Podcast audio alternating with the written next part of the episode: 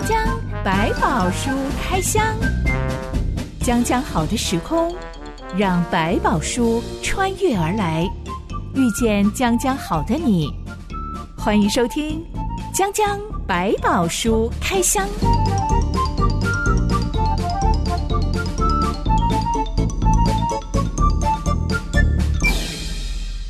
百宝书里有百宝，让知心和下巴哥为你开箱来挖宝。Hello，我是知心。Hello，下巴哥。知心，我大学的时候曾经有一个宿舍室友，他是音乐系的。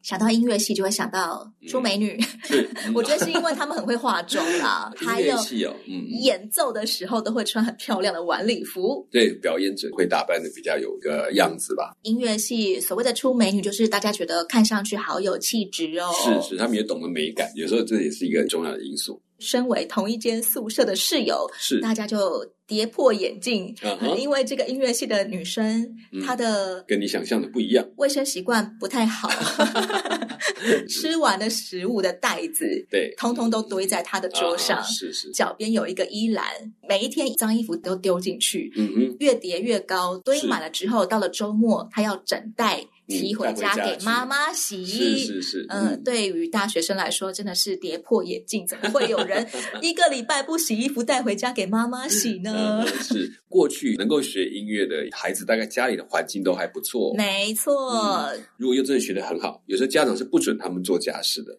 好死不死，我后来遇到了一个美术系同学，嗯、当了室友之后，又再一次发生跟音乐系同学几乎一模一样的事情，他的。棉被上面、床单上面永远都是满满的饼干屑，是、嗯。但因为那是他的床，我们就当没看到。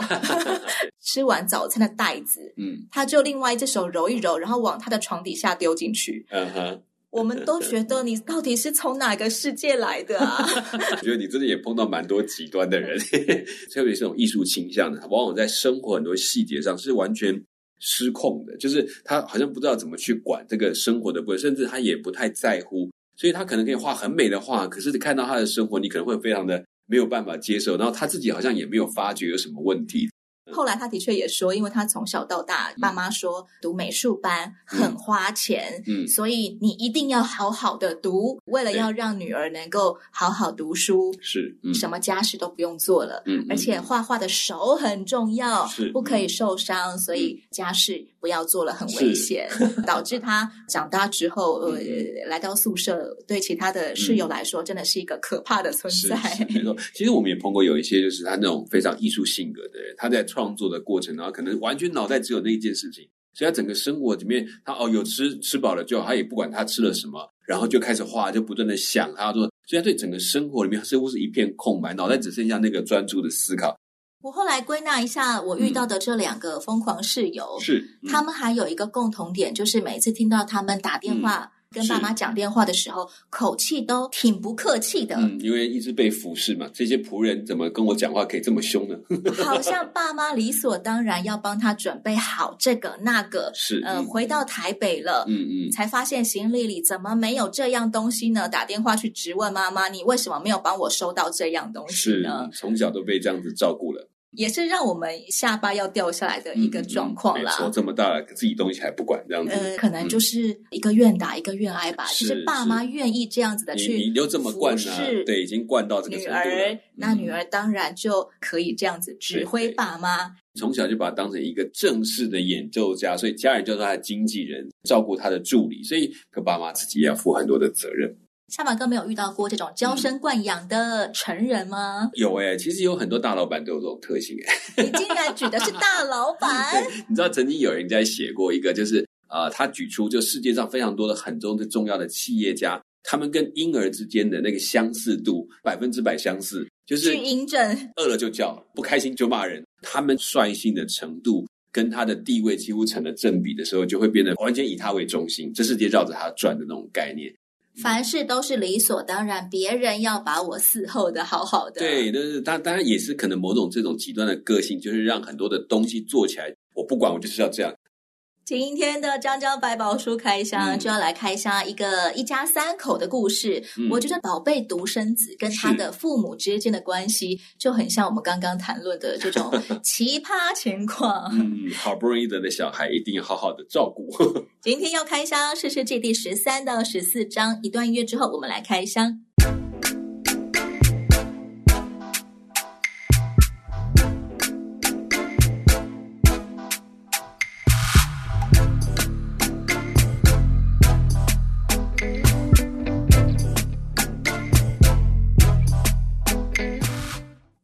人遭受非利士人的压制，已经长达四十年，没有任何的士师兴起。这个时候，在但支派里有一对夫妻，他们两个人常年不孕。有一天，他们意外遇见了天使，天使对这个妻子说：“不久之后，你要怀孕，生一个儿子。你要小心，淡酒和烈酒都不可喝，也不可吃礼仪上被定为不洁净的食物。孩子出生之后，不可剃他的头发。”因为这孩子从出母胎一直到死的那一天，要归给上帝做拿细耳人。是，嗯、这是圣经上第一次出现“拿细耳人”这个词。嗯、到底这是一群怎么样子的人呢？就是一种许愿的人，属上帝的人。如果这个愿望没有结束之前，他都必须用这个方法保持天然的样貌，表示他不可以为他自己做私事，他不会做个人的事情，他要把自己献给上帝。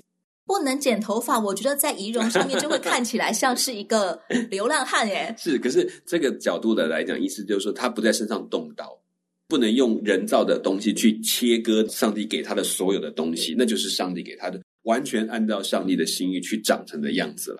穿着很原始，仪容也看起来像是原创的。对。吃的食物通通都是食物本身的原型，是不是什么加工再制的食品？嗯，嗯，对，这样子的生活能够显出什么来吗？他好像是一个跟这个世界隔绝分开的人，人都在追求人所造的财富的样貌的形态，但他不要这一切，他只要上帝给他的。如果上帝要给他吃蜂蜜，我就有蜂蜜；如果上帝要给我吃什么，我就会拿什么来吃，而不是我用自己劳碌去争取，然后做我自己想做的样子。不，我就一切。上帝给我什么，这一切都是恩典，我就拿这些东西来享用。以前开箱过的每一个被上帝拣选的人，从来没有一个人是要过着像流浪汉、像 山顶洞人一样的生活的耶。是是是，我觉得这也是因为在这个非常时期做的一个非常的标记，许多的以色列人都已经开始不再去寻求上帝的状况之下。大家寻求是我个人的生活的温饱，我的生活的平静，任何的可以帮助我的神明都来帮助我都没关系。然后我家里偶尔知道有一个这个耶和华上帝就够的时候，他必须用一个非常严苛的标准表达一个完全属上帝人的样貌，从外形上就让你看到一个跟你们不一样，甚至变成你们讨厌的样子，因为你们觉得怎么可以这样脏，怎么可以头发这么长都不去处理，像野人一样表达上帝的拣选。感觉他长大之后一定会被排挤呀、啊，嗯、会被讨厌呐、啊，因为你看起来很邋遢。而且在很多生活上，如果还真的完全按照那个哪些人的规则，你会发现他跟大家的生活格格不入。我们都在享乐，你不可以，你要这个分别，要那个分别，给你吃的东西都要特别重新处理过，在什么事情上都跟大家站在另外一端，好像比起我们低一等，差一级，不会懂得享乐，不懂得我们吃喝的好玩，这些东西就似乎显出来一个跟这个世界完全分割的样貌。会特别的强烈。在士师记里面，我们第一次看见上帝竟然要拣选一个还没有成型的胚胎，是让他将来以后做以色列人的事师。是以前每一个士师，没有人是这样子被拣选的，嗯、只有现在这个孩子是这样子被上帝拣选的。嗯，跟以前很不一样，也显示出什么呢？可能过去他们都已经看到是某一个人物了。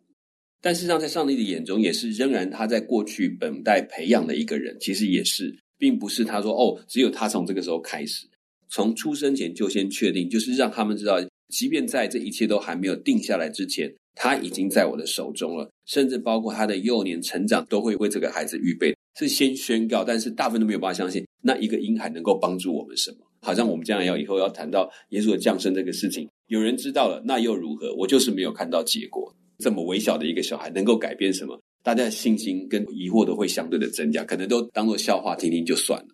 这个太太听完天使说的话，非常的惊奇。是，她赶快跑去跟她的先生说：“哎，发生了这样子的一件事情，嗯，有一个奇特的人对我说了一番奇特的话。”是，接下来，当这个妻子再一次遇见。那一个天使的时候，显然他一定长得像普通人。嗯哼，他赶快告诉他的先生，他的先生名叫马诺亚。是，马诺亚就跑去说：“哎，请问，就是你跟我的太太讲话的吗？”这是你刚刚说的吗？嗯。于是天使又再一次把他当初吩咐太太的话是讲一遍给马诺亚听。是，你的儿子不可吃这个，不可剪头发，嗯嗯、不可怎样怎样怎样。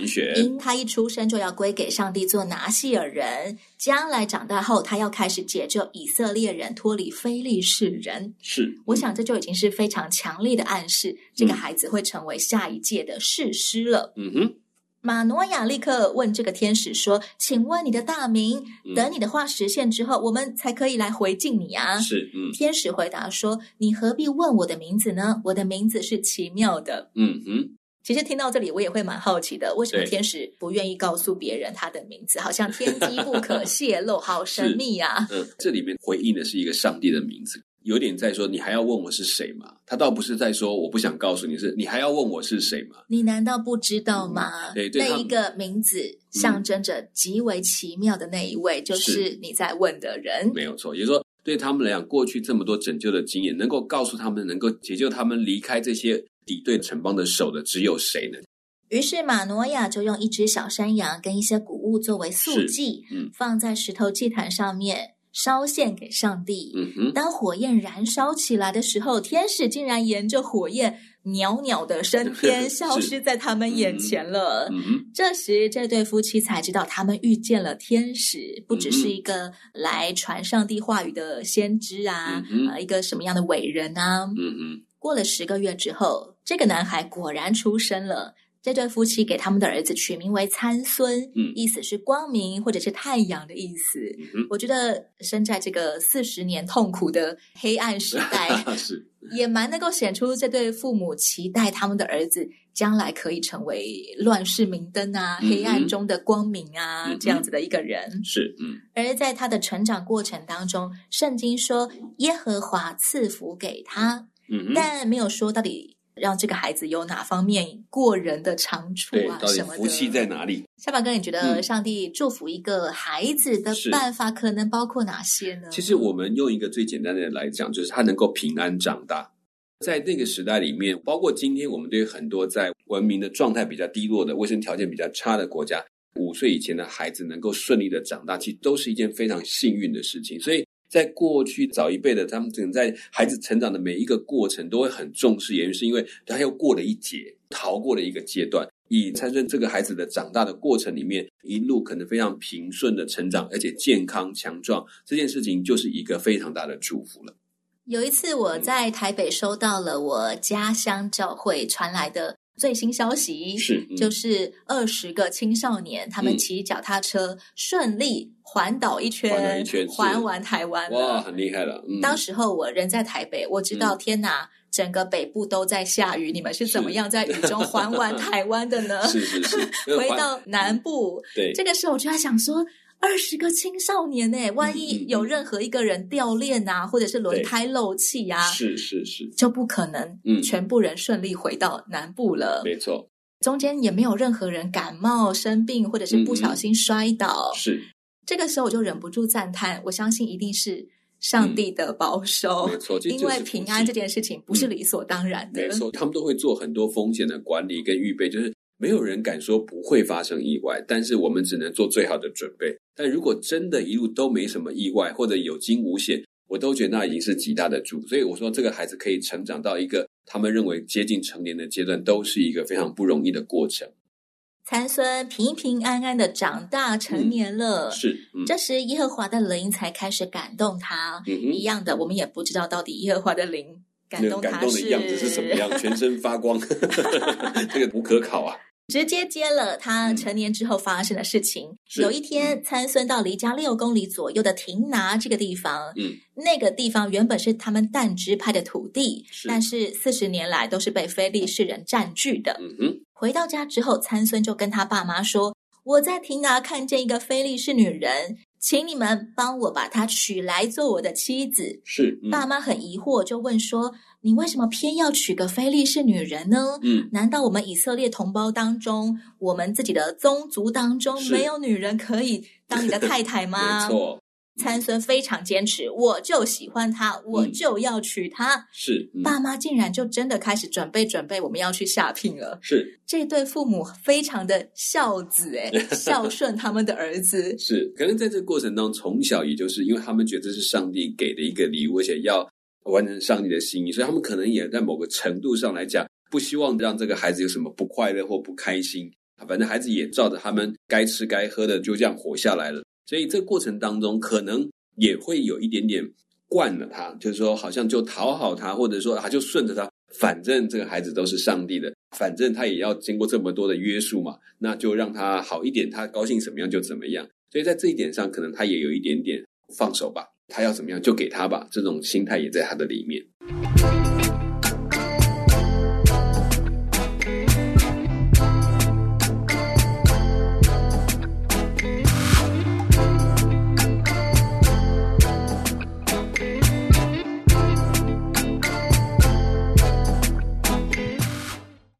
所以一直都是被爸妈按照上帝的吩咐，嗯、不可喝酒，不可吃不洁净的食物，嗯、还有不可剪头发，嗯、真的是这么严格的养大吗？嗯、以至于现在成年的参孙，我们想象他的样子大概是一个头发可能要卷在头上 好几圈，可能顶着一个很重的发圈的这样的一个男人吗？是是是我我现在很难想象他到底会留到多长。我们在看到很多的电影演出，你发现好像也不是长到那种地板上哈，大概就是到大概腰啊，这个已经那种长发，大概就是这么多。但实际上怎么样，我真的也没有把握。这么十多年来长的样子是会是什么样形态？不过可以看得出来，就是他可能在自小这段时间，父母的要求真的也算是蛮多的，也可能在那之前他真的没有犯下什么错，他就乖乖的听话。可是到了成年，那个叛逆性格可能出来了。有一点点就在挑战，要争取自己的权利，可能也让他的个性变得变固执。说我要就是要，我不管你非得给我不可。可能在这个上面已经到了父母已经控制不了，因为他长大了，力气也有了，可能在这上面就只好顺着来吧。而对父母来说，我的儿子生来就是富有伟大使命的。是，我们当然要把他伺候的好好的，不能让他受伤，嗯、不要让他不开心。对、嗯，他说他想要，上帝没有说他不可以娶非利士女人，那我们就去帮他下聘吧。其实严格来讲，在这个以色列的规则里面，这本来就是一个不是针对拿细耳人，是针对他们所有人。这不是拿西尔人特别的规定，对对对对，上帝很早就吩咐过，不可嫁娶外族人。对，拿西尔人当然规则就更严苛，甚至他要嫁要娶这件事情都应该是要通过上帝的决定，他的身体不属于他自己。所以在这个里面，我觉得父母也可能因为这个异常的这个参孙的这种坚持吧，搞到可能真的是没有办法了，好吧，只好照着他的话去做。我想这个当中有很多的挣扎，那或者是以色列已经开始慢慢把这个规则也忘记了。所以，当参孙坚持，好吧，那你既然这样讲，我们就这样吧，也有这个可能性。嗯、当初天使没有跟我们说他长大不可以娶外族女人，那可能就，就让他去吧。对，也有可能在这边就是知道的规则已经少了很多哈，反正只有不吃不喝这些东西就好了嘛。但是圣经说，他的父母并不知道这件事情是出于耶和华，是因为耶和华在找机会攻击非利士人。我不太理解到底。耶和华找机会攻击非利士人，怎么会跟参孙对一个非利士女人一见钟情的事情连在一起啊？难道这个一见钟情是出于上帝促使他的吗？故事到后面才发现说，为什么这个事情对攻击非利士来讲是一个好理由，是一个好机会？所以我们也可能后面才会发现，上帝似乎要自己找一个机会来让以色列人跟非利士之间起冲突，或者说产生一个有机会去教训。非利士人的可能性，让他们知道上帝的力量。因为以色列自己已经不能做这个见证了，已经没有办法表达上帝是掌管全地的主。透过这个过程，让他们看见上帝怎么样在当当中，即便以色列忘记了，上帝并没有失去他的力量，并没有在非利士人面前被压制了，被看矮化了。接下来，我们就要来开箱，到底上帝要如何利用参孙奇怪的婚姻关系 来教训非利士人？是。亲子三个人来到了亭拿，准备要跟女方的家长下聘。他们经过了一个葡萄园，参孙听见葡萄园里面传来一只小狮子的叫声。是，嗯、这时耶和华的灵大大感动参孙，嗯、他就自己一个人钻进了葡萄园，循着那个声音去找，嗯、找到了那头狮子。手无寸铁的参孙立刻就撕裂了那一只狮子。嗯、我们很难想象到底怎么样撕裂，而不是。打死他，圣经用撕裂来形容，还说如同撕裂一只小山羊一样。嗯，嗯，这个行动极为的快很准，连参孙的爸妈还在路边继续往前走，完全没有察觉到哦。是参孙还可以追上来，再继续跟着爸妈 若无其事的往亭拿去。呃、是，嗯，下凡跟我们不太理解，为什么需要上帝的灵去感动一个人来杀死一只野生动物呢？它的力量是超乎寻常的。你要把一个，就是我们讲撕裂这件事情，好了，有几种可能性。一种，你抓着它的两只脚，两左右一分，把整只狮子拉成两片。那你知道这个力量需要比一般的人的力量要大非常多，你没有办法去想象那个力量。我真的有看过有一些人，他们要去把一个生肉把它撕成两片的时候，他真的把它撕开了，他的肌肉是非常痛的，因为那要非常很大的力量去做这个事情。有形容说，那个好像肌肉在烧起来一样，因为他要。很耗的力气去做这件事情，才能够把一块原本在一起的肉，真的把它撕成两片，这样子那那种力量是巨大的。完成之后，他的手几乎是整个是酸软无力的，因为整个力量耗超过他原来应该有的力量。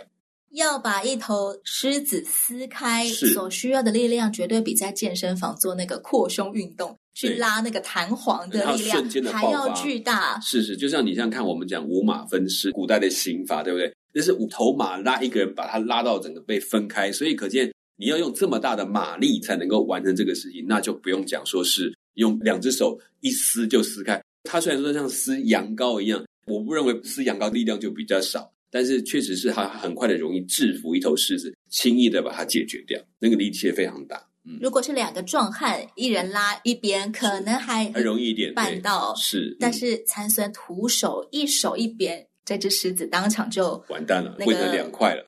对他来讲，就是我们讲说，耶和华的灵在他身上用一个力量做表征。他是第一个无畏的心，不害怕；第二个有超过常人的力量，可以若无其事的完成这个事情。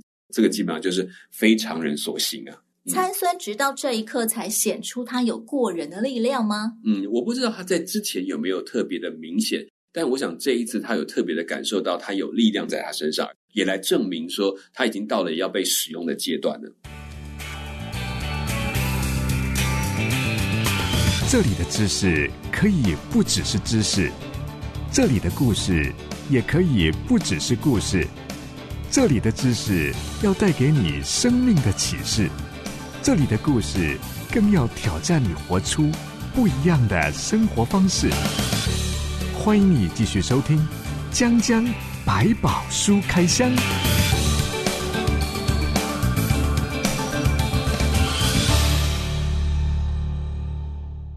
下聘的过程非常顺利，他们直接就敲定了接下来的婚礼日期。嗯，这是参孙第二次见到那个他心爱的菲利士女人，越看越喜欢。嗯，是。等到第三次参孙再来到亭拿的时候，就是婚礼的当天早上。嗯，参孙想起，哎，我上一回来的时候，我曾经在葡萄园撕开一只狮子。嗯，婚礼前他特别绕进了那个葡萄园去看看。嗯，狮子的尸体还在那里，嗯哼，已经有一群蜜蜂以那个尸体为巢，是还在尸体的里面生产出了蜂蜜，嗯、可能有一个小小的蜂巢在那个里面。是，参、嗯、孙就从蜂巢里面挖了一点蜂蜜出来，边走边吃。是，嗯、我小时候记得有家里面有果园的老师，嗯，曾经带他们家果园里面生产的蜂巢是加蜂蜜来给班上小朋友吃。嗯嗯，对。非常的好吃，就是一片一片拿在手上，嗯、对，就像一个超甜的蜂蜜饼干一样。没错，然后就可以慢慢的含，而且那种蜂蜜吃了，听说不会对身体有负担。参孙大概是抓了一大把的蜂蜜，没错，边走边吃，而剩下来的到了婚礼现场，他就交给他的爸妈，请他的爸妈也可以品尝这些蜂蜜。是，嗯、但参孙没有说明。这些蜂蜜，它是从尸体里面挖 出来的，嗯、没错。嗯，我想不讲一定有原因的，因为拿细尔人不能吃沾染不洁净的食物。是，嗯、这个蜂蜜是从尸体里面挖出来的，是绝对是拿细尔人不可以吃的东西。对，因为拿细耳其实还有一个规则，是他不可以碰死尸。过去他那个狮子，他成他被他杀死的那个那个那个没办法，就可能他攻击他，他要伤害他，所以他把他杀了那件事情，但是他回头又去摸那个狮子，又去看到里面的蜂巢，又挖了里面的蜂蜜来吃。这件事情有一点在刻意表达，我觉得参生有一种叛逆的个性在里面，就是不能做嘛，我就非要做那种感觉，然后就去做这事情，又好奇又好玩，反正是蜂蜜，我们大家都吃了，好啊，不能吃吗？你们也都吃了，可能这种心情，我 我是用一种猜测的心想说，他是不是有点这种报复？都吃了，那还会怎么样嘛？什么事也没有发生啊。可能也慢慢出现在他心里面。嗯、我想象参孙可能是想要去看看自己的成果吧。我真的很厉害，嗯、我觉得他应该蛮自豪的。嗯、我徒手杀死一只狮子耶！嗯、我要去看看，证明我不是在做梦。我来看一看，越看越开心。我好棒，我好厉害哟、现在刚好还得到了一个免费的。好好吃的东西是，嗯嗯。而参孙在他爸妈面前这么的若无其事，是好像他已经一直以来都是瞒着爸妈在过他自己想要的生活方式的。对，有也有可能就是我们在讲过去在信仰上，好像哦乖乖的小孩，然后其实他就好像会得到很多父母的照顾啊，很多父母的这个哇，这是乖孩子啊，都听话。可是实际上可能是一种反叛的，甚至在怀疑这个上帝到底真的假的。包括他可能成为这样哪些人，我必须活着这样，是因为那个上帝嘛？那个你看我现在都犯了这么多问题，你看怎么样？我还不是这样好，而且我有这么孔武有力。可能在这个里面，他也在对上帝很多东西是质疑的，甚至是有一种轻蔑的态度。我觉得虽然看起来是这样，但毕竟上帝还是在使用他。我记得我大学的时候有一个同学，大家都觉得他是一个应该家庭非常的开明，因为他大学之后过着非常。开放的生活，是甚至对大多数的大学生来说，有一点傻眼的那种超级开放，嗯、可以每天换一个男朋友的那种程度，放浪型的生活就对了。对，他也会很挑明的说，呃，每天换一个这样子也没有关系的生活。嗯、直到有一天，我们刚刚好大家经过他的老家，嗯、然后他也在这个同行当中，他就邀请我们去他家坐一坐。嗯，他说他的爸妈很想要见见女儿的。同学，对呃，也可能也是鉴定一下女儿都跟什么样子的人在一起吧。是是是，我们就好啊好啊，就是经过他家，嗯、我们就去坐一坐。嗯、没想到在他进家门之前，他忽然从包包里面抽出了休闲的衣服，然后去厕所换掉，嗯、换成了非常的。嗯，朴素的衣服，我们很傻眼的原因是因为这个女生她每天都穿着细肩带，然后露肚啊，然后超级迷你的裙子，是，或者是超级短的裤子，嗯哼，我们就很傻眼，我从来没看过你穿成这样。对，嗯，到了她家之后才发现为什么要这样，因为爸妈都是非常严格的老师，是，他们真的是把我们每一个人都好像要面试一样，问清楚你的家世，然后来确定女儿是不是都跟。正经人士交往，当然我们也没人敢讲说哦，你的女儿在大学其实是过着一个这样子的生活。是是是，我觉得其实这个有时候在一个反差的里面呢，就是他可能对自己的所处的规矩有所怀疑，这样就是产生一种叛逆的一种状态。那我觉得其实参孙就这样，很可惜，就是他知其然不知其所以然，他觉得还要遵守这么多，可能很麻烦，变得他这种叛逆。我有了力量，我就要做我想做的事情，可是却忘记了。他为什么有这样的一个力量的机会去重新想想，让自己不再只是一个好像滥用力量的人，但是在神的计划里面当工具，还是一个懂得上帝心意的人，成为上帝的工人，跟上帝一起合作，这两者就是有很大的落差，是很可惜的事情。我们下一回要继续来开箱参孙的婚礼，嗯、到底怎么样成为上帝惩罚非利士人的机会？是，我觉得从参孙坚持要娶这个女生，就可以看出他很像那种我要的。我就一定要得到，而且我很自由，嗯、我很开放，我什么都可以的，是完全不像是一个拿西尔人。对，也就到了一个年龄，他觉得啊，我就开始知道，尤其他开始知道自己有力量之后，我觉得他的行动就越来越强烈的自我的表现的状态。嗯、加上爸妈也可能非常的以子为贵，是完全不敢规劝他，嗯，好说歹说，很快的就投降了。好，儿子说的都好，我们去帮你下聘。嗯、是是。这场婚礼的结果就留待下一回来开箱喽。是，讲讲百宝书开箱，我是知心，我是小满哥，我们下回再见了。OK，拜拜，拜拜。